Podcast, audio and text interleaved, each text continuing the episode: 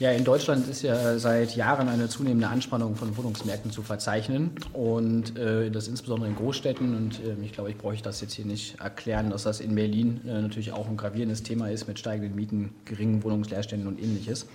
Und auf solch einem Wohnungsmarkt wird die Verdrängung von Mieterinnen und Mietern wieder verstärkt diskutiert. Und ich freue mich, euch heute hier äh, ja, Ergebnisse aus einem aktuellen Forschungsprojekt der Wüstenrot-Stiftung und des Geografischen Instituts der Humboldt-Uni vorstellen zu können. Und ähm, ja, bevor da Nachfragen zu kommen, es ist nicht die Wüstenrot Bank, sondern die Wüstenrot Stiftung und ähm, wir haben komplett unabhängig geforscht, aber äh, ja, das nur, also wir haben das ist keine Auftragsstudie der Wüstenrot Bank. Ähm, in meinem Vortrag möchte ich euch zuerst die Forschungsfragen vorstellen, die wir im Projekt bearbeitet haben und äh, erklären, wie wir äh, das Thema äh, erforscht haben, also das Forschungsdesign vorstellen und ähm, eng damit zusammenhängend ähm, erläutern, was ich eigentlich unter Verdrängung verstehe, weil ich glaube, dass im öffentlichen Diskurs ganz unterschiedliche Verdrängungsbegriffe ähm, verwendet werden. Und wenn ich das Phänomen messen will, dann muss ich es erstmal klar definieren. Ähm, wie ich es dann messe, also operationalisiere, erkläre ich dann ebenfalls. Ähm, Schwerpunkt meines Vortrags wird dann die Vorstellung von den Ergebnissen aus dem Projekt sein und äh, zum Schluss ziehe ich dann auf Basis dieser Ergebnisse ein kurzes Fazit, wo sich für Politik und Planung meiner Meinung nach Ansatzpunkte ergeben, Verdrängung zu verhindern. Ähm, ja, wir haben äh, uns damit äh, ja erstmal als zentrale Frage beschäftigt, wie viel Verdrängung gibt es überhaupt, also wie viele Menschen werden verdrängt. Zudem haben wir ähm, untersucht, wie Verdrängung abläuft, wer verdrängt wen und wo wird eigentlich verdrängt. Und hier werde ich auch auf Medienschutzgebiete eingehen, worüber dann ja äh, wir oder ihr nachher noch diskutiert. Ähm, äh, zudem haben wir uns die Frage gestellt, wohin ziehen eigentlich Verdrängte? Ist es wie häufig in der Öffentlichkeit gesagt, ja, alle werden in den Stadtrand verdrängt oder äh, verbleiben dann die Leute doch irgendwie in ihrem Quartier, in ihrem Kiez? Und letztendlich, welche Auswirkungen hat die Verdrängung für die Betroffenen? Ähm, es gibt natürlich schon Thema, äh, Forschungen zu diesem Thema, aber äh, tatsächlich gar nicht so viel verlässliche Ergebnisse, weil es sehr schwierig ist, Verdrängung zu messen. Das Hauptproblem ist nämlich, die Verdrängten wohnen nicht mehr dort, wo man Verdrängung vermutet. Das heißt, die Verdrängten sind schwer zu finden und schwer irgendwie zu untersuchen. Und äh, wie wir das im Projekt gemacht haben, äh, möchte ich jetzt vorstellen. Ähm, genau diese beiden ersten Forschungsfragen, da wird ein bisschen der Schwerpunkt im Vortrag drauf sein. Ähm, ja, wir haben Umzüglerinnen und Umzügler äh, befragt und zwar standardisiert und äh, per äh, Post. Und ähm, ja, wo haben wir die befragt und wie sind wir an diese Umzüglerinnen herangekommen? Das ist so ein bisschen der Knackpunkt. Und hier seht ihr eine Karte von äh, Berlin. Äh, und innerhalb Berlins haben wir die beiden innerstädtisch gelegenen Bezirke Friedrichshain-Kreuzberg und äh, Mitte als Untersuchungsraum festgelegt. Äh, dieser Untersuchungsraum stellt das Vorzugsgebiet der Umzügler dar, die wir postalisch befragt haben. Und warum haben wir diesen Raum ausgewählt? Das ist auf der einen Seite, weil dieser Raum in besonderem Maße von einer Anspannung des Wohnungsmarktes in Berlin betroffen ist, äh, wie man an verschiedenen Indikatoren irgendwie zeigen kann, wie Mietsteigerungen oder ähnliches. Und zweitens aber auch aus pragmatischen Gründen, ähm, weil die Adressen von den Personen, die wir dann postalisch kontaktiert haben, die haben wir aus dem Melderegister bekommen und das Melderegister ist auf Bezirksebene organisiert. Das heißt, es war sinnvoll, Bezirke als Untersuchungsraum zu wählen.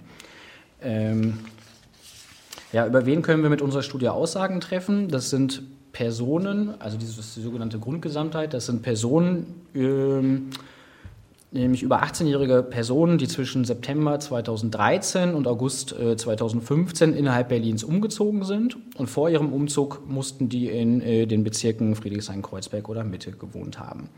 Ähm, das beinhaltet sowohl äh, Leute, die dann aus diesem Untersuchungsraum von mir aus hier in Prenzlauer Berg gezogen sind, als auch Personen, die von vielleicht innerhalb Mittes umgezogen sind, also auch ähm, sozusagen Binnenwanderer innerhalb dieser beiden Bezirke.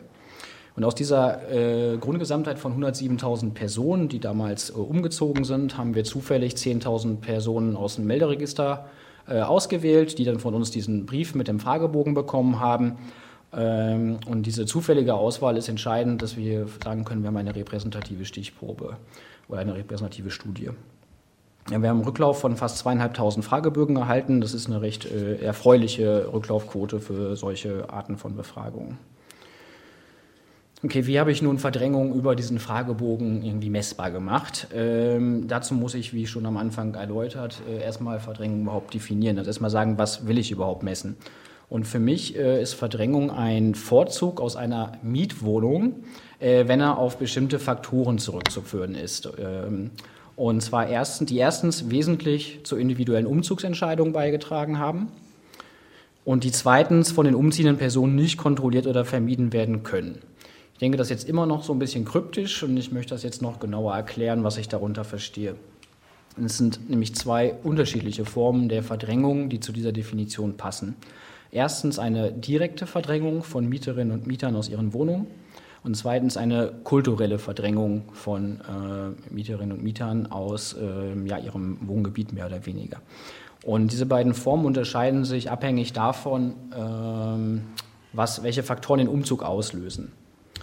So, und bei direkter Verdrängung ist es so, für mich äh, spreche ich von direkter Verdrängung, wenn der Umzug ausgelöst wurde durch bauliche Aufwertung, beispielsweise Modernisierung oder energetische Sanierung, äh, Verkäufe von Wohnungen oder Häusern, ähm, Mieterhöhungen, Kündigungen, Druck durch den Vermieter auf die Mieterinnen auszuziehen und letztendlich auch baulicher Verfall. Und das ist ein Aspekt, der in dieser Aufwertungsdebatte oft nicht so eine große Rolle spielt. Also dieser baulicher Verfall, so eine durch den Vermieter ausgelöste sagen wir, Instandhaltungsstau, den ich aber auch für relevant halte, um ähm, Verdrängung zu untersuchen.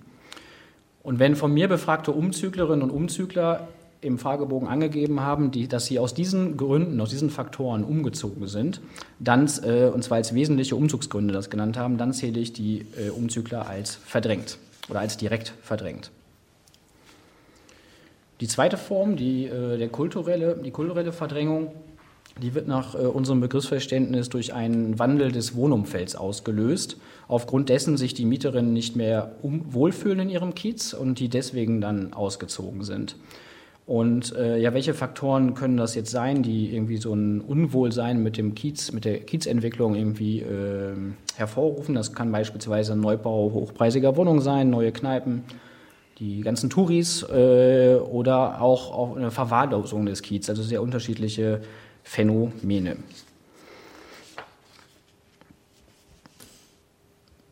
Ähm, ja, mit äh, diesen äh, Definitionen und Operationalisierungen komme ich dann zu äh, folgendem Ergebnis. Von den von uns befragten Umzüglerinnen und Umzüglern wurden 14, äh, also 14 Prozent direkt verdrängt, äh, etwa 7 Prozent kulturell verdrängt und weitere 1,6 Prozent sowohl direkt als auch kulturell. Das heißt, die haben beispielsweise eine Mieterhöhung gehalten und gleichzeitig haben sie sich auch schon nicht mehr wohlgefühlt im Kiez, weil es sich verändert hat und sind also aus unterschiedlichen Gründen umgezogen. Insgesamt kommt man damit auf einen, einen Anteil von etwa 22,5 Prozent Verdrängten an allen Umzüglern. Ähm, ich würde sagen, diese Verdrängungsrate ist relativ ähm, fast kon konservativ geschätzt. Also ähm, weil wir äh, zum Beispiel, die, mussten es als wesentliche Umzugsgründe genannt haben, die Verdrängungsfaktoren, also äh, als, wichtigst, als einer der drei wichtigsten Gründe. Äh, sonst haben wir sie nicht als verdrängt ähm, gezählt. Das ist ein Beispiel, warum wir sagen, das ist eine relativ äh, strenge Definition, die wir verwendet haben.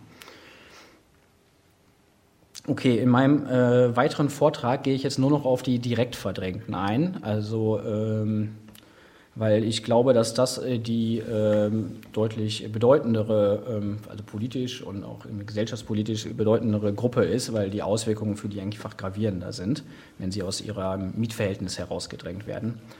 Und ähm, es handelt sich dabei um 13, 313 Verdrängte, die ich jetzt ähm, noch näher erläutere. Und ich werde da eine kleine Auswahl von Ergebnissen vorstellen. Wenn ihr irgendwie noch Fragen habt, kann ich auch gerne noch auf andere Aspekte später eingehen. Und ich denke, ich äh, werde jetzt Sachen vorstellen, die irgendwie so insbesondere politisch, glaube ich, interessant sind.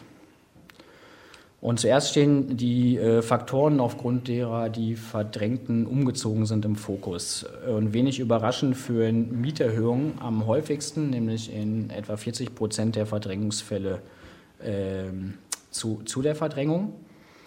Äh, ebenfalls häufig genannt als äh, Verdrängungsgründe sind Instandhaltungsstau und Kündigungen und hierunter äh, insbesondere Eigenbedarfskündigungen. Ähm, bauliche Aufwertungen, also das heißt Sanierung und energetische Modernisierung, führen recht selten direkt zum Umzug. Das heißt, die werden jetzt nicht so, äh, man, die äh, umgezogenen Personen sagen nicht, ich bin umgezogen, weil ich saniert worden bin. Aber ich kann nachweisen, dass bauliche Aufwertungen äh, mit Mieterhöhungen zusammenhängen, also korrelieren. Ähm, vermutlich als Folge der Modernisierungsumlage. Das heißt, äh, äh, ein Gebäude wird saniert oder modernisiert und äh, die Mieter bekommen dann äh, aufgrund der Modernisierungsumlage eine Mieterhöhung und das ist dann der tatsächliche Umzugsgrund.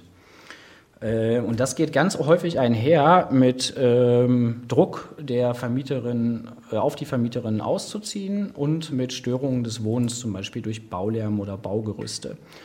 Und ähm, hier zeichnet sich für mich ein, Muster an Verdrängung ab, das ich als komplexe Verdrängung bezeichne weil die betroffenen Personen haben häufig unterschiedliche Verdrängungsfaktoren erlebt, von denen sie dann aber vielleicht nur einen oder zwei als Umzugsgründe genannt haben.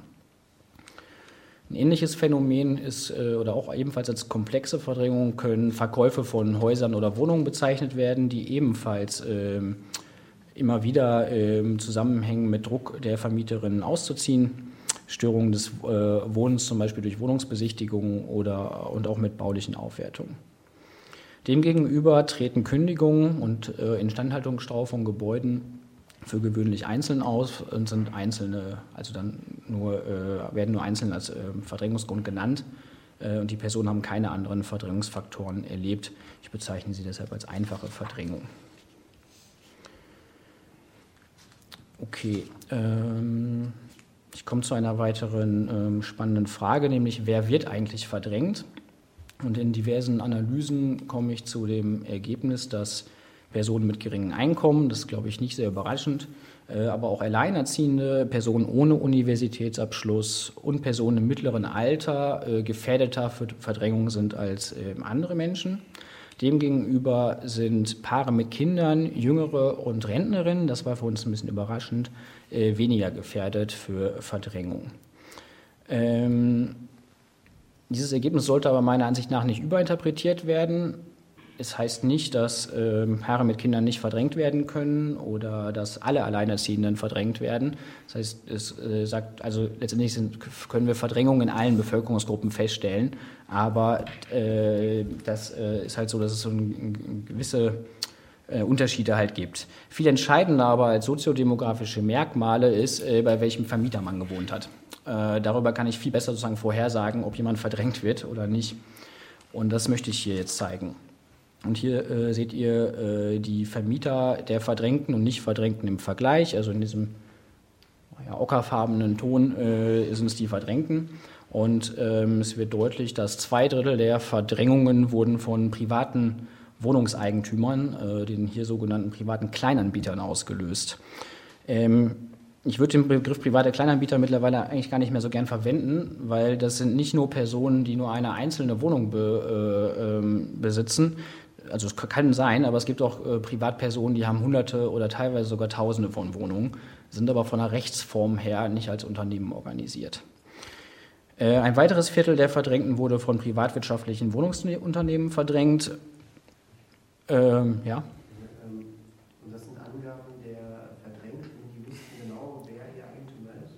Ähm, ja, also ähm, da gibt's, ist eine gewisse Unsicherheit drin. Ich glaube, 10 Prozent der äh, Umgezogenen hatten nicht angegeben, bei wem sie gewohnt haben. Ähm, wir hatten da auch so ein offenes Feld im Fragebogen. Wenn sie es nicht genau wussten, konnten sie angeben, wie der heißt, der Vermieter. Und dann haben wir das im Zweifel gegoogelt und manchmal ist herausgefunden, manchmal auch nicht. Ähm, hat aber ganz gut funktioniert, glaube ich. Also wir haben dazu Pre-Tests gemacht und haben das geschaut. Also das ist für viele nicht ganz einfach, aber ähm, weitestgehend hat das funktioniert.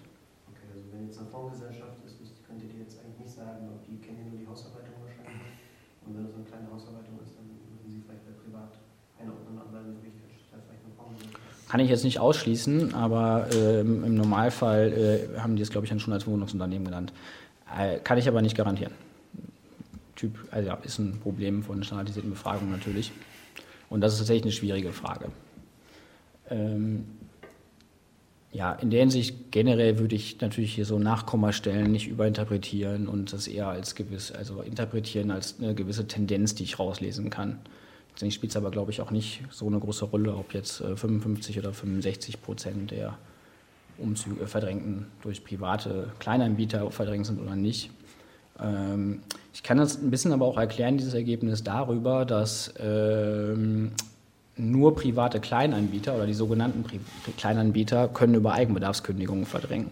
Die anderen können das ja gar nicht. Sozusagen ergibt sich dadurch gleich relativ äh, schnell eine deutlich höhere Zahl bei denen. Ähm, nichtsdestotrotz, pri private Kleinanbieter oder die so bezeichnet werden, ähm, verdrängen auch über Mieterhöhungen beispielsweise oder Instandhaltungsstau. Also das, was man jetzt in den Medien immer mal wieder jetzt auch hörte, im Diskurs über äh, den Mietendeckel, dass die privaten Kleinanbieter so ein bisschen immer die Guten sind oder so, das kann man zumindest jetzt nicht so ganz pauschal bestätigen mit den Ergebnissen, die wir haben. Also es gibt bestimmt Einzelne, die nicht verdrängen, sieht man ja auch. Immerhin 50 Prozent der Nicht-Verdrängten haben ja auch bei privaten Kleinanbietern äh, gewohnt, aber äh, sie haben Einfluss. Okay, ich komme zu räumlichen Auswertungen und zur äh, Frage, wo wird verdrängt. Und hier äh, seht ihr äh, eine Karte von Friedrichshain-Kreuzberg und Mitte, also hier ist Mitte und hier ist Friedrichshain-Kreuzberg. Ähm, und ja, je dunkler die Farbe, desto höher ist die äh, Verdrängungsrate. Ähm, und die Verdrängungsraten reichen von 0%, äh, das ist zum Beispiel in der Karl-Marx-Allee, Gebiet mit der Nummer 12, bis 40,5 in der Oranienburger Straße. Hier ist Gebiet Nummer 11, da wurden also 40% der umgezogenen Personen verdrängt. Ähm, die höchsten Verdrängungsraten sind generell hier in, in, Mitte, in den Gebieten 10 und 11 zu erkennen. Aber am meisten Personen wurden im Osten Friedrichshains, also hier Boxhagener Platz und die ganze Ecke, äh, verdrängt, weil dort einfach am meisten Personen umgezogen sind. Ähm, ja, und diese Karte ist nicht leicht zu interpretieren. Die räumlichen Muster äh, sind sehr heterogen. Um jetzt herauszufinden, ob es trotzdem an räumlichen Gegebenheiten äh, liegt, ähm, ob es an räumlichen Gegebenheiten äh, liegt, diese Verdrängungsraten, diese unterschiedlichen, haben wir ähm, Zusammenhänge versucht herauszufinden zwischen Verdrängung und verschiedenen Raummerkmalen. Ähm, ich habe hier beispielhafte Karte mitgebracht, wo wir die äh, überwiegende Bebauungsstruktur der einzelnen Planungsräume, also die Planungsräume sind diese kleinen statistischen Einheiten, das sind die kleinsten statistischen Einheiten in Berlin. Ähm, diese Bebauungsstruktur haben wir hier angegeben und die Farbdarstellung des Beamers ist äh, sehr unglücklich. Ähm, ich vermute, hinten sieht man nicht viel an Farbunterschieden. Okay, also äh, dieser Ton hier, das sind äh, Gebiete mit Großwohnsiedlungen und dieser Ton hier sind Gebiete mit Altbaubeständen, äh, also Gründerzeit. Und äh, die meisten äh, Personen haben in Gründerzeitgebieten mit einer überwiegenden Bebauung an Gründerzeitstruktur gewohnt. Ähm, ja, äh, die Kreisdiagramme, die jetzt auf jedem einzelnen Planungsraum äh, liegen, äh, bedeuten, haben immer diesen, diese kleine Ecke. Das bedeutet, wie, welcher Anteil an Umzüglern verdrängt worden ist. Und je größer ein Kreis, desto mehr umgezogene Personen in einem Gebiet. Also was ich eben schon sagte, hier im Osten sind die Kreise am größten, da sind am meisten Personen umgezogen. Gleichzeitig sind relativ hohe auch Verdrängungsraten zu erkennen. Ähm, man sieht aber auch, und das ist eigentlich das, worauf ich hinaus will, Verdrängung findet nicht nur in Altbauquartieren statt, die aber im öffentlichen Diskurs eigentlich die größte Rolle spielen. Verdrängung findet auch in Großwohnsiedlungen statt. Beispielsweise hier Alexanderplatzviertel hat eine der größten Verdrängungsraten. Ähm, aber es ist sehr unterschiedlich. Ähm, ja, das Bild bleibt hier auf jeden Fall relativ heterogen. Ich habe mal noch eine Tabelle, äh, ist eine Tabelle zusammengefasst, die Zahlen. Äh, in dieser Tabelle sieht man, wie viele Umzügler in äh, welchem Bebauungstyp gewohnt haben. Zum Beispiel hier in der verdichteten Blockrandbebauung, Altbau, haben 1600 der Befragten gewohnt vor dem Umzug. In den Großwohnsiedlungen äh, haben dagegen nur 210 Umzügler gewohnt. Und die Verdrängungsraten unterscheiden sich auch. In den Altbaugebieten sind schon die höchsten mit 16,2 Prozent. In den Großwohnsiedlungen nur etwa 12, nur in Anführungszeichen 12 Prozent wurden direkt verdrängt. Letztendlich sind diese Unterschiede aber nicht, die kann man statistisch nicht, äh, die können zufällig sein. Statistisch kann ich nicht nachweisen, dass die signifikant sind. Das heißt für die Interpretation einfach, auch in Großwohnsiedlungen wird verdrängt und äh, äh, eigentlich in allen Gebietstypen. Und das finde ich wichtig auch für politische Schlussfolgerungen. Man sollte sich nicht nur immer auf Altbauquartiere in der Stadtpolitik konzentrieren, wenn man über Verdrängung diskutiert. Das ist eigentlich der Punkt, den ich machen möchte. Ähm, und dann komme ich zu der, also wir haben dann noch andere äh, räumliche Auswertungen gemacht. Zum Beispiel haben wir geguckt, ob in Gebieten mit einem sozial niedrigen Status vielleicht höhere Verdrängungsraten sind im Vergleich zu Gebieten mit einem sozial hohen Status und ähnliches. Da ist aber nichts bei rumgekommen. Also auch da können wir nicht nachweisen, dass irgendwie ähm, das einen Einfluss hat. Wir haben uns dann auch Milieuschutzgebiete angeschaut. Und hier seht ihr jetzt einfach die äh, rot markierten Milieuschutzgebiete, die im Zeitraum 2013 bis 2015 in dem Untersuchungsraum da waren. Das war nur in Friedrichshain-Kreuzberg, nicht in Mitte. Und ähm, ja, auf die Punkte braucht ihr im Grunde genommen nicht achten. Die dunklen Punkte sind die verdrängten, das sind jetzt wirklich als einzelne Personen eingetragen und die äh, durchsichtigen als nicht verdrängte. Auch das kann man so nicht einfach interpretieren, äh, nur einfach zur Visualisierung, wo überhaupt Gebiete sind.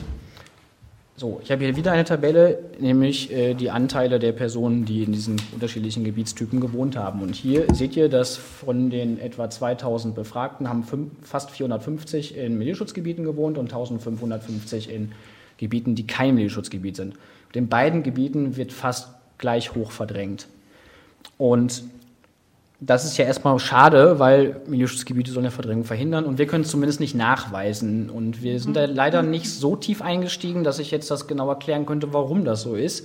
Ähm, das ist nur eine Auswertung, die wir gemacht haben. Aber ein Punkt, den ich, äh, wo ich mir sicher bin, woran das mitliegt, ist, dass Milieuschutzgebiete natürlich nicht auf alle Verdrängungslöser zielen, die wir als Verdrängung verwenden. Zum Beispiel kann ein Milieuschutzgebiet keine Verdrängung über Eigenbedarfskündigungen in bestehenden äh, Eigentumswohnungen verhindern. Ähm, es kann auch keinen Instandhaltungsstau verhindern. Äh, und das sind für uns ja auch Verdrängungsfaktoren. Zudem sind energetische Sanierungen in Milieuschutzgebieten erlaubt. Äh, und ja, also es gibt genug Ausnahmen auch, aber da kommen wir bestimmt später noch drauf zu sprechen. Also wir können auf jeden Fall keinen keinen Einfluss von Milieuschutzgebieten auf Verdrängung äh, äh, feststellen. Okay.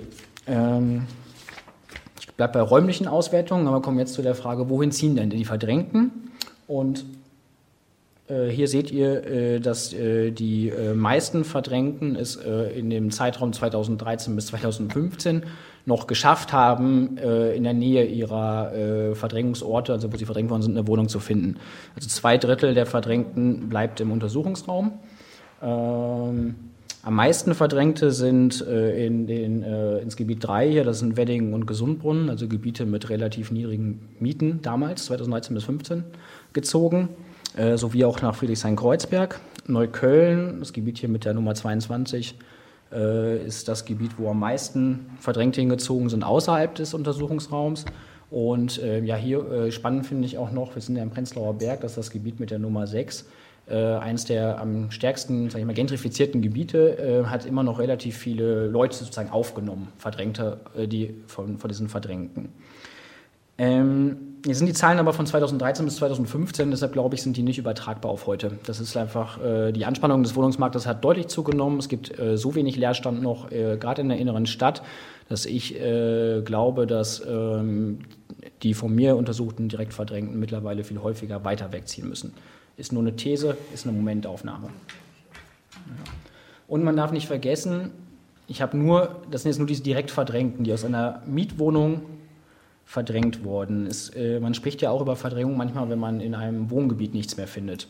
Also man zieht vielleicht freiwillig aus, will mit dem Freund zusammenziehen oder der Freundin oder sowas, keine Ahnung, und dann äh, sucht man in seinem Kiez und findet nichts mehr und dann fühlt man sich ja auch aus dem Kiez verdrängt. Und das sind, glaube ich, äh, vielleicht betrifft die das auch noch mehr, dass sie an den Stadtrand mussten. Äh, also es sind unterschiedliche auch wieder Verdrängungsbegriffe, die da, glaube ich, diskutiert werden. Aber für den Zeitraum haben die meisten Leute es noch geschafft, in ihren in der Nähe ihrer Kieze zu bleiben. Okay, wir haben da auch noch weitere Auswertungen zugemacht, so wohin ziehen die Verdrängten. Und es deutet sich an, dass Verdrängte etwas häufiger in Großwohnsiedlungen ziehen müssen oder in Gebiete mit einer überwiegenden Bebauung an Großwohnsiedlungen, muss ich sagen, oder und in Gebiete mit einem niedrigen sozialen Status als Nicht-Verdrängte. Allerdings kann ich das statistisch sozusagen nicht beweisen, also statistisch ist das nicht signifikant, deshalb kann auch ein Zufall sein, aber es deutet sich in den Zahlen an. Kannst du es nochmal wiederholen, das ging zu schnell. Ja. Ähm, also wir haben versucht herauszufinden, ob Verdrängte besonders in Gebiete ziehen müssen, die äh, mit einem niedrigen sozialen Status. Oder in beispielsweise Großwohnsiedlungen. Mhm. Und die Zahlen zeigen, da ziehen, die ziehen wirklich häufiger in solche Gebiete. aber ich mache also mach dann statistische Tests dazu, ob, ich, ob das ein Zufall sein kann oder ob ich das äh, weitestgehend ausschließen kann. Und das kann ich leider nicht ausschließen, dass das ein Zufall ist, dieses Ergebnis. Aber das ist jetzt Statistik dann, das ist sozusagen, ich kann, das ist nicht, ich würde jetzt nicht mich hinstellen und sagen, äh, das ist so, die ziehen immer häufiger in, Großwohnsiedlungen oder in, mit niedrigem sozialen Status, weil ich es nicht genau sagen kann, aber ich, die Tendenz ist schon da. Und letztendlich ist aber das sowieso ganz stark einfach vom Einkommen abhängig. Also weniger von, ob jetzt jemand verdrängt ist oder nicht. Alle Personen mit niedrigem Einkommen ziehen eher dahin, wo die Mieten niedrig sind. Und das sind nun mal Gebiete mit häufig mit einem niedrigen sozialen Status. Also das kann man einfach ganz unabhängig von Verdrängung sagen. Ob jemand jetzt aber dann aus seinem Mietverhältnis rausgedrängt wurde oder nicht, ist dafür nicht unbedingt entscheidend. Was ich aber noch feststellen kann, ist, dass die Verdrängten, jetzt im Vergleich wieder zu den Nicht-Verdrängten, einen deutlich höheren Aufwand haben bei der Wohnungssuche. Äh, sie suchen in signifikant mehr Gebieten. Ähm, sie, müssen, sie brauchen länger, um eine Wohnung zu finden und sie müssen mehr Wohnungen anschauen, bis sie eine Zusage erhalten. Also es gibt auf jeden Fall Benachteiligungen von Verdrängten bei der Wohnungssuche. Okay, ähm, ich bin damit auch beim letzten Thema angekommen, nämlich den Auswirkungen von Verdrängung. Und hier haben wir uns verschiedene Sachen angeschaut, zum Beispiel wie sich die Wohnsituation verändert hat, wie, welche Belastungen die Verdrängten hat, hatten und wie zufrieden sie mit ihrer Wohnsituation vor und nach dem Umzug waren. Und hier seht ihr, dass etwa die Hälfte der Verdrängten, das ist nicht sehr überraschend, äh, die Zeit der Wohnungssuche wie auch die gesamte Zeit der Verdrängung als sehr belastend empfunden hat. Und äh, das insbesondere aufgrund des zeitlichen und organisatorischen Aufwands der Wohnungssuche und der Sorge, keine Wohnung zu finden. Also diese Angst, keine Wohnung zu finden, ist ja auch ganz entscheidend für äh, die, ähm, das, die empfundene Belastung. Und äh, bei den Nichtverdrängten, auch die empfinden hohe Belastungen bei der Wohnungssuche, aber nicht so gravierend, nur 30 Prozent von denen als sehr belastend. Und wir haben da auch verschiedene äh, noch Interviews mit Verdrängten geführt, also vertiefend. Und auch da kommt das immer wieder raus, dass äh, eine Verdrängung einfach eine unglaubliche Belastung für die betroffenen Personen darstellt. Und zwar auch über einen Zeitraum von Monaten teilweise, teilweise ein Jahr, weil sich Rechtsstreitereien lange hinziehen. Es ist ja nicht so, dass man eine Mieterhöhung bekommt und zieht einen Monat später aus. Ne? Also es zieht sich dann lange hin. Und also das, äh, ja, Verdrängung ist also auf jeden Fall ein großes Problem für die Betroffenen. Ähm, nichtsdestotrotz haben sozusagen ja die betroffenen Verdrängten, die wir untersucht haben, immer eine neue Wohnung bekommen. Sonst, also die, zum Beispiel jemand, wenn jemand, in die Obdachlosigkeit verdrängt wird, der hat meistens keinen Wohnsitz, den hätten wir nicht erreicht postalisch. Das heißt, die Spitze des Eisbergs haben wir gar nicht untersucht. So, alle, die also wir befragt haben, haben ja eine Wohnung bekommen. Und ähm, das geht also auch irgendwie einher, dieser Umzug mit einer Veränderung der Wohnsituation. Und jetzt mal exemplarisch noch eine Auswertung dass sich die Haushaltszusammensetzung der Verdrängten vor und nach dem Umzug auch verändert. Ähm, zum Beispiel kann man sehen, dass von den Verdrängten, die äh, in einer Wohngemeinschaft gewohnt haben vor dem Umzug, sich die Hälfte mit der Verdrängung entscheidet, die äh, Haushaltsform zu ändern, zum Beispiel dann alleine zu ziehen oder äh, mit einem Partner zusammenziehen zu ziehen. Und ähm, das hilft mir sozusagen, das haben wir auch in anderen Untersuchungen noch festgestellt, ein bisschen zu verstehen, wie so eine Umzugsentscheidung von Verdrängten auch stattfindet. Es kann zum Beispiel sein, jemand kriegt eine Mieterhöhung, die kann er sich nicht leisten. Und äh, jetzt in Anführungszeichen nutzt diese Person dann diese Verdrängung, um den bereits länger existierenden Wunsch mit der Partnerin oder dem Partner zusammenzuziehen, dann umzusetzen. Ähm, ich möchte damit nicht sagen, dass das jetzt irgendwie dann ja alles ganz gar nicht so schlimm ist und irgendwie das positiv bewerten. Ähm, ich möchte nur die Komplexität von Verdrängung darstellen. Es ist selten so, dass eine Person aus einem einzelnen Umzugsgrund umzieht. Meistens vermischt sich das dann. Es gibt unterschiedliche Gründe. Und das zeigt sich dann auch an so einer Auswertung. das macht es aber immer schwierig, so ein Phänomen auch zu messen und zu sagen, wenn ich die Leute gefragt hätte, fühlen sie sich verdrängt oder ja oder nein, dann, dann äh, sagen manche, die, die die Mieterhöhung sich nicht leisten können, aber mit dem Partner zusammenziehen, äh, und mit dem Partner zusammenziehen wollten, nee, so richtig verdrängt bin ich nicht, ich wollte ja auch mit dem Partner zusammenziehen. Aber in meinen Augen sind sie trotzdem verdrängt, weil sie sich auch die Mieterhöhung nicht leisten können. So, jetzt habe ich ein bisschen viel dazu geredet, aber ich fände es für das Messen von diesem Phänomen wichtig und diese Komplexität auch einfach zu sagen, die ist, die ist halt da und die muss ich auch als Forscher oder auch als Politikerin oder Politiker oder so irgendwie akzeptieren. Es ist nicht so einfach, äh, Leute zu unterteilen in verdrängt nicht verdrängt.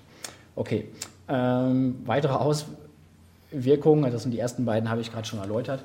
Äh, was ich nicht feststellen kann, ist, dass jetzt irgendwie Verdrängte ähm, ihre Wohnungsgröße verringern müssen oder so, die bleiben ungefähr gleich. Ähm, Im Gegensatz zu den nicht verdrängten, die häufig ihre pro Wohnflächen pro Kopf deutlich vergrößern können. Aber ich sage mal, diesen Erhalt der Wohnungsgröße pro Kopf für, von den Verdrängten, ähm, die, das schaffen sie nur, indem sie höhere Warmmieten zahlen und auch deutlich höhere Anteile von ihrem Einkommen für die Miete ausgeben müssen. Ich komme damit zu meinen Schlussfolgerungen. Ähm, ja. Diejenigen, die die Mieterhöhung hatten, ziehen trotzdem in teurere Wohnungen.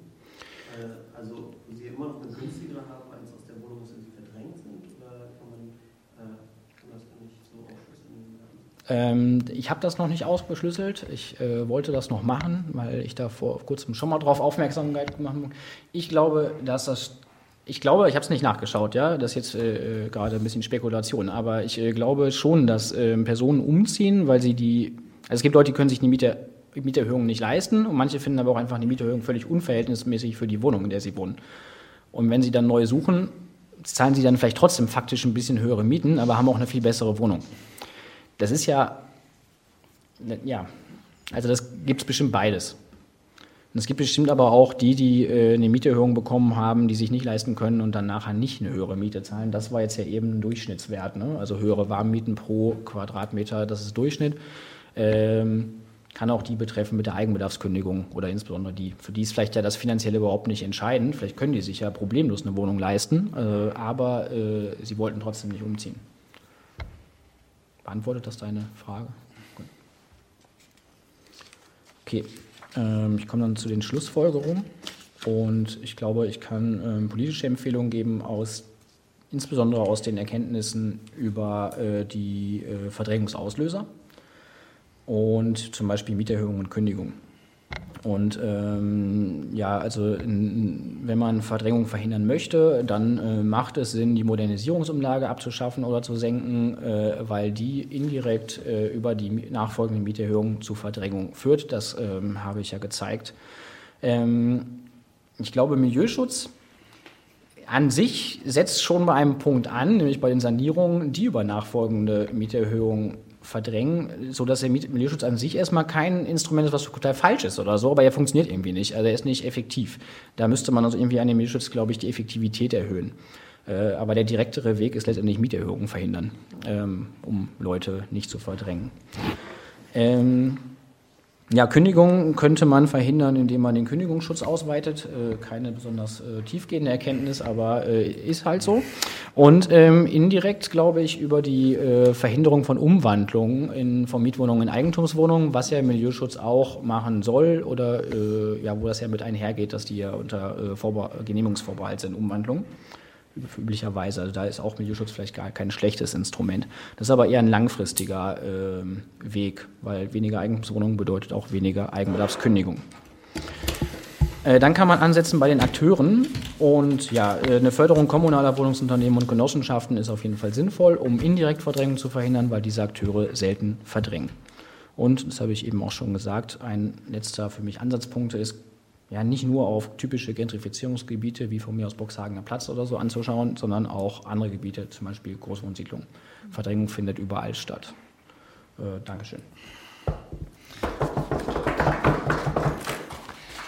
Ähm, ich will gleich mit meiner ersten Frage zum Milieuschutz einsteigen. Und zwar, wir haben eben im Vortrag gesehen, dass es ähm, quasi kaum einen Unterschied gibt zwischen Milieuschutzgebiet und Nicht-Milieuschutzgebiet beim Thema Verdrängung. Ich möchte auch nochmal zur Grundfrage zurückkommen. Was ist eigentlich ein Milieuschutzgebiet und was sagt der Milieuschutz und wie ist der gesetzlich geregelt?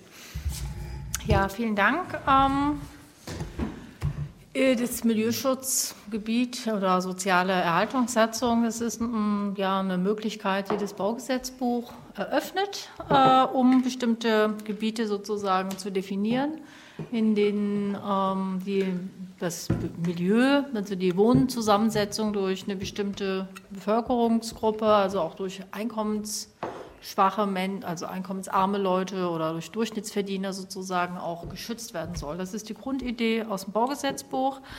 Ähm, und die hat zur Folge, dass bestimmte Dinge genehmigungspflichtig werden. Also dass man bestimmte Sachen nicht einfach so machen kann.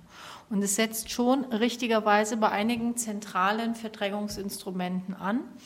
Also vielleicht nochmal, was sind ja die Ursachen auch für so eine Verdrängung? Warum werden Menschen verdrängt? Das eine sind natürlich Mieterhöhungen. Da kann das Milieuschutzgebiet nichts machen, aber dafür haben wir jetzt in Berlin dankenswerterweise den Mietendeckel. Das andere ist das Thema Modernisierungen. Auch das ist ja eines der zentralen Verdrängungsinstrumente, dass man ja eine Wohnung modernisiert und danach die Miete erhöht und dadurch dafür sorgt, dass man entweder als Vermieter mehr Miete bekommt oder in Kauf nimmt oder auch bewusst provoziert, dass die Mieterinnen und Mieter mit einem alten günstigen Mietvertrag ausziehen, weil sie sich die Miete nicht mehr leisten können.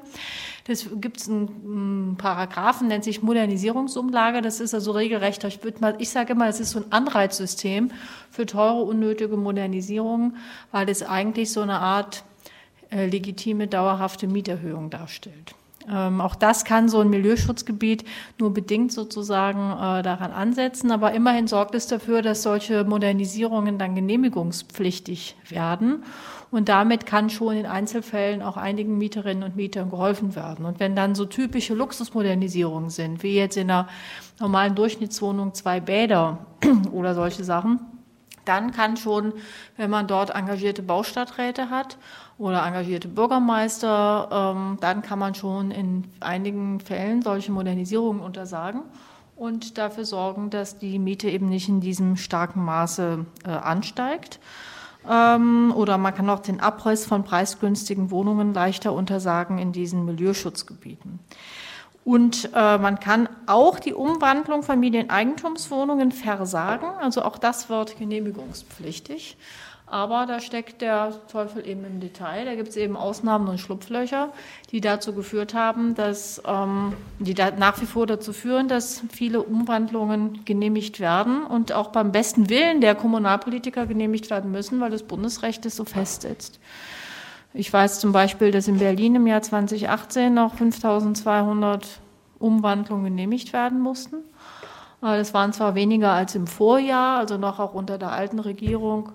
Aber das Bundesrecht erlaubt halt diese Möglichkeiten und äh, deswegen ist da in jedem Fall auch eine bundesgesetzliche Änderung notwendig. Also insofern Kurzfassung, Milieuschutzgebiet ist im Prinzip ein guter Ansatz. Problem ist aber, dass es zu viele Ausnahmen ermöglicht, dass es an einigen Stellen nicht scharf genug ist und dass so ein Milieuschutzgebiet erstmal eingerichtet werden muss. Ich glaube, Berlin ist die Stadt in der ganzen Republik mit den meisten Milieuschutzgebieten. Da hat insbesondere jetzt der rot-rot-grüne Senat viel geleistet in den letzten Jahren. Also da sind, glaube ich, auch ein paar Veränderungen jetzt, nachdem ihr die Studie gemacht habt, weil wir haben inzwischen hier in Berlin also deutlich, also von die Zahl der Milieuschutzgebiete äh, ist von 22 in 2015 auf mittlerweile 59 angestiegen. Und ich glaube, da dürfte jetzt Berlin wirklich bundesweit Vorreiter sein. Aber wie sieht auch die Wohnungspolitik außerhalb von Berlin statt? Erstens haben wir da keine Zahlen. Also ich versuche das auch auf Bundesebene im Bundestag immer mal wieder zu erheben. Wir kriegen immer nur Zahlen von Berlin, weil die Erhebung von Zahlenmaterial ist Teil einer guten Politik. Und da, wo eben keine gute soziale Wohnungspolitik gemacht wird, fängt schon damit an, dass das überhaupt gar nicht richtig erfasst wird. So, das ist schon mal das eine. Und das zweite ist, es gibt einfach ganz, ganz große Hemmungen, in den allermeisten Städten, sowohl in Politik als auch in Verwaltung, überhaupt so ein Milieuschutzgebiet auszuweisen, weil ähm, ja, man sich eigentlich mit den Eigentümern nicht anlegen will, weil man vielleicht auch das, was uns jetzt, glaube ich, so äh, von den Werten her eint, dass man diese Verdrängung stoppen will, darf man sich nichts vormachen, das wollen ja gar nicht alle. Also viele finden das ja gut, da gibt es diesen Begriff der Aufwertung und man will ja dann gar nicht diese Wohngebiete haben, wo viele arme Leute leben, viele Migrantinnen und Migranten oder Studenten, sondern findet das ja auch noch geil, wenn dort, ähm, ja, wo früher Arme und Arbeitslose gelebt haben, dann irgendwann nur noch Ärzte und Apotheker und Anwälte leben können. Also der politische Wille, diese Verdrängungsprozesse zu verhindern, ist eben über nicht überall ausgeprägt. Und noch dazu gibt es in vielen Verwaltungen noch gar kein Erfahrungswissen. Also selbst wenn dann der Stadtrat oder die Baustadträte sich entscheiden, wir wollen das machen, hast du eine Verwaltung, die das noch nie gemacht hat. Und auch Angst haben, dass sie dann juristisch angegriffen werden, weil auch das dürfte bekannt sein, dass hinter diesen ganzen äh, Vorgängen auf dem Wohnungsmarkt natürlich auch massive Kapitalinteressen stehen. Da stehen häufig Großanleger dahinter, große Kanzleien.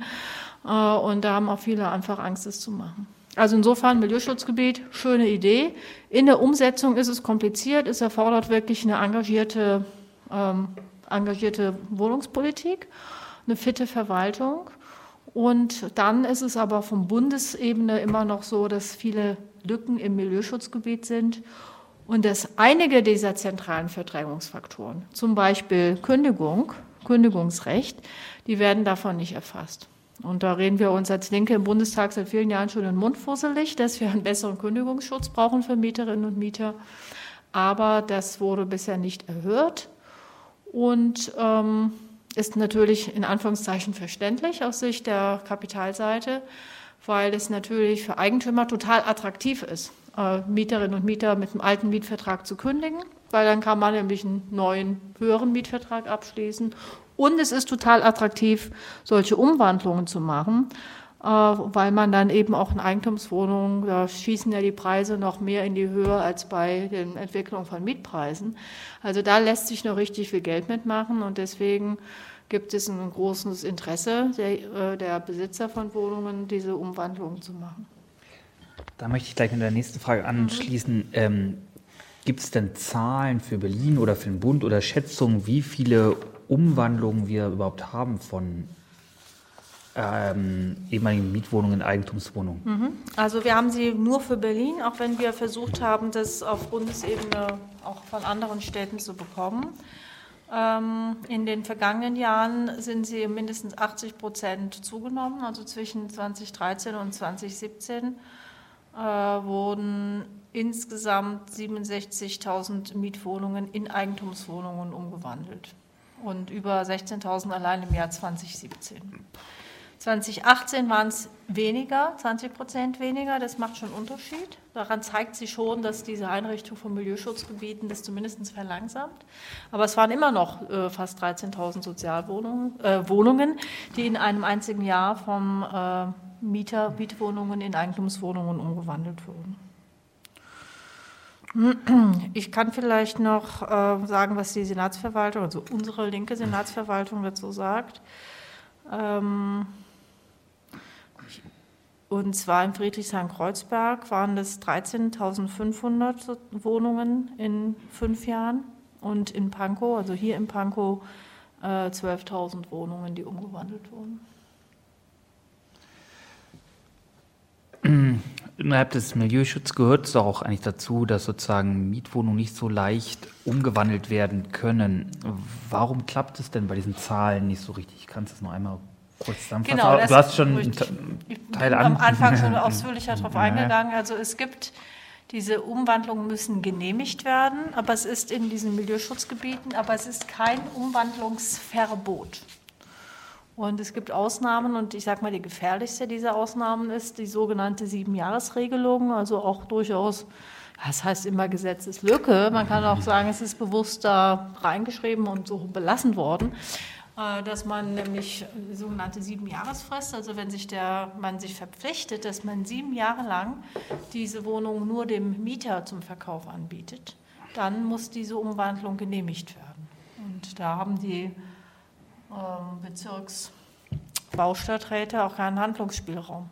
Die können das dann haben keine Rechtsgrundlage, um diese Umwandlung zu untersagen. Wenn der Vermieter sagt, ja, ja, die nächsten sieben Jahre biete ich immer nur meinen Mietern den Kauf an. Aber die Realität ist natürlich, bei den Mondpreisen, die jetzt hier verlangt werden, ich bleibe jetzt auch mal hier im mhm, Kiez, mhm. ja, also hier jetzt eine Wohnung verkaufst, welcher Mieter, der hier noch lebt, also hier hat sich die, ist die Gentrifizierung auch nicht komplett durchgezogen, kann sich denn dann den Kauf dieser Wohnung leisten? Also das ist natürlich auch so eine Pseudogeschichte und halt eine Gesetzeslücke, die halt ausgeschlossen, die halt ganz, ganz häufig genutzt wird. Also ich weiß, unsere Fraktion in Kreuzberg, Friedrichshain-Kreuzberg, was ja neben Pankow hier, glaube ich, eines der Hauptumwandlungsgebiete ist, wenn ich es richtig verstanden habe, da hat unsere äh, linke Fraktion mal nachgefragt und ich glaube, es war die Hälfte der Umwandlungen der Anträge musste genehmigt werden auf Grundlage von diesem, von diesem Gesetzeskonstrukt. Ähm, Entgegen dem ausdrücklichen politischen Willen der Akteure. Mhm. In der Bundesregierung gab es auch, auch die Diskussion, Miet, die Umwandeln von Miet in Eigentumswohnung zu erschweren. Ähm, kannst du vielleicht mal sagen, was konkret die Große Koalition da plant, oder, oder die SPD, glaube ich, ist, äh, war, denen war es, glaube ich, ein Anliegen, mhm. äh, was sie planen und ähm, was denn daran passt und, und, gut wäre und natürlich auch, äh, was ihr daran kritisiert. Also erstmal ähm, ist es so völlig richtig, dass dieses Thema auf die Tagesordnung gehört. Sowohl das Umwandlungsverbot, äh, die Forderung nach einem Umwandlungsverbot, als auch der Kündigungsschutz. Deswegen bin ich auch sehr dankbar, dass ihr diese Veranstaltung heute macht, weil da muss einfach was kommen. Die Bundesregierung hat ja diesen großen Wohngipfel gemacht äh, zu Beginn der Legislatur, was, glaube ich, wo man schon sagen kann, da hat sich die, der Druck im Bundestag, aber auch natürlich durch die mietenpolitische Bewegung auch gelohnt, dass sie da mal was liefern mussten. Und dort haben sie auch ein Umwandlungsverbot angekündigt. Seitdem ist aber nichts passiert. Und jetzt gibt es endlich einen Referentenentwurf von der neuen Justizministerin, Frau Lamprecht von der SPD, die ähm, der hinter dem zurückfällt, was sie bei diesem Wohngipfel angekündigt haben. Trotzdem, sage ich mal, ein Fortschritt wäre gegenüber diesen bisherigen Regelung, wo du das immer nur im Milieuschutzgebiet machen kannst. Also dazu wollte ich vielleicht noch mal sagen, ähm, diese, äh, diese Milieuschutzgebietssache, die ermöglicht so eine Umwandlungsgenehmigung, aber lange nicht alle Bundesländer nutzen, ziehen diese Karte überhaupt. Also die Landesregierungen müssen dann eigentlich sowieso noch mal ein eigenes Gesetz machen. Das ist jetzt auch schon so. Das macht Berlin natürlich und noch wenige, vier, fünf andere Bundesländer. Aber im ganzen Rest der Republik, die haben diese Möglichkeit dieses Milieuschutzes gar nicht eingerichtet. Also, ne, wie gesagt, wir sprechen hier auch in der Blase der Stadt in der Republik, die am meisten für Mieterinnen und Mieter überhaupt macht. Und selbst hier klappt es nicht so richtig. So, ähm, was will jetzt die Bundesregierung machen? Die Bundesregierung sagt ja, ähm, die Länder können jetzt auch diese Umwandlungsverbote erlassen auf Gebieten mit angespannten Wohnungsmarken und die müssen sie zuerst definieren. Das heißt, da hat man auch schon wieder eine Hürde eingerichtet. Man muss den politischen Willen der Landesregierung muss da sein und die politischen Mehrheiten, um so ein Umwandlungsverbot zu machen. Dann müssen die Länder wieder ein Gesetz machen und dann braucht man eine Kommune, die auch den Willen und die Mehrheitsverhältnisse hat, das tatsächlich auch zu ziehen. Also das ist auch voraussetzungsvoll, äh, trotzdem besser als bisher. Und ähm, die sagen dann, dass dann sozusagen man sagen kann, in einer bestimmten Stadt, in einem bestimmten Gebiet, ich sage jetzt mal Heidelberg Innenstadt, also ich spinne, ja, könnte dann sozusagen auch Umwandlungsverbot eingerichtet werden. Auch da sind wieder Ausnahmen genannt worden. Ich weiß jetzt nicht, wir sind jetzt hier nicht in der Anhörung im Bundestag. Ich könnte es euch vorlesen, wenn ihr wollt. Vielleicht weiß man nicht, ob ihr so ins Detail einsteigen wollt. Also es gibt auch da wieder zu viele Ausnahmen aber es wäre in jedem Fall schon mal ein Vorteil gegenüber dem bisherigen. Also da waren wir eigentlich jetzt erstmal positiv überrascht, dass die SPD mit diesem Referentenentwurf rausgegangen ist, aber da ließ natürlich der Koalitionspartner, die Union, nicht lange auf sich warten und äh, haben gesagt, das kommt jetzt bald äh, auf den Prüfstand, das wollen wir so nicht, das ist in diesem Ausmaß gar nicht nötig. Insofern wird es noch spannend werden und ich mache mal ein kleines Fragezeichen, ob das in dieser Legislatur überhaupt noch was wird. Genau, das wäre ja meine letzte Frage gewesen, ob es denn da so einen Zeitplan gibt, bis wann das sozusagen, ob es so Termine gibt, wo sich da was entscheidet. Also aber eine Sache ist auf die Bundesregierung hm. wirklich Verlass, dass sie keinen selbstgesteckten Zeitplan einhalten. Ja, also da kann man sich auf sie verlassen. Ich glaube, das sollte schon im letzten oder sogar im vorletzten Jahr eigentlich über die Bühne sein. Und äh, jetzt ist es noch nicht mal eingereicht. Also ein Referentenentwurf heißt doch eigentlich nur, es ist ein Vorschlag aus einem Ministerium, der dann in den anderen Ministerien behandelt wird. Auch die Kanzlerin gibt dann ihren Saft dazu. Die hat auch schon das ein oder andere Sinnvolle gestoppt.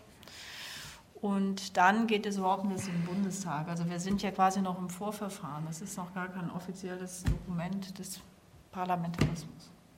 Also insofern, ja, es wird langsam Zeit, weil die Legislatur geht. Hm selbst wenn sie jetzt bis zum Ende mhm. geht, nicht mehr so lange und es müsste jetzt langsam mal was kommen. Und das Tragische ist ja, jeden Tag, wo wir kein Umwandlungsverbot haben, wo wir keinen besseren Kündigungsschutz haben und wo wir keinen Mietendeckel haben, findet diese Verdrängung im hohen Ausmaße weiter statt.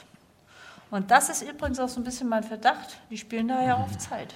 Also es gibt einfach Leute, die von dieser Verdrängung profitieren, persönlich oder finanziell als Eigentümer, und die haben kein Interesse daran, dass dieses Umwandlungsverbot bald kommt.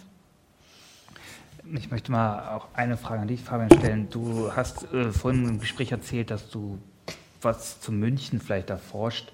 Gibt es denn dort den Milieuschutz? Weißt du das? Äh, ja, in München.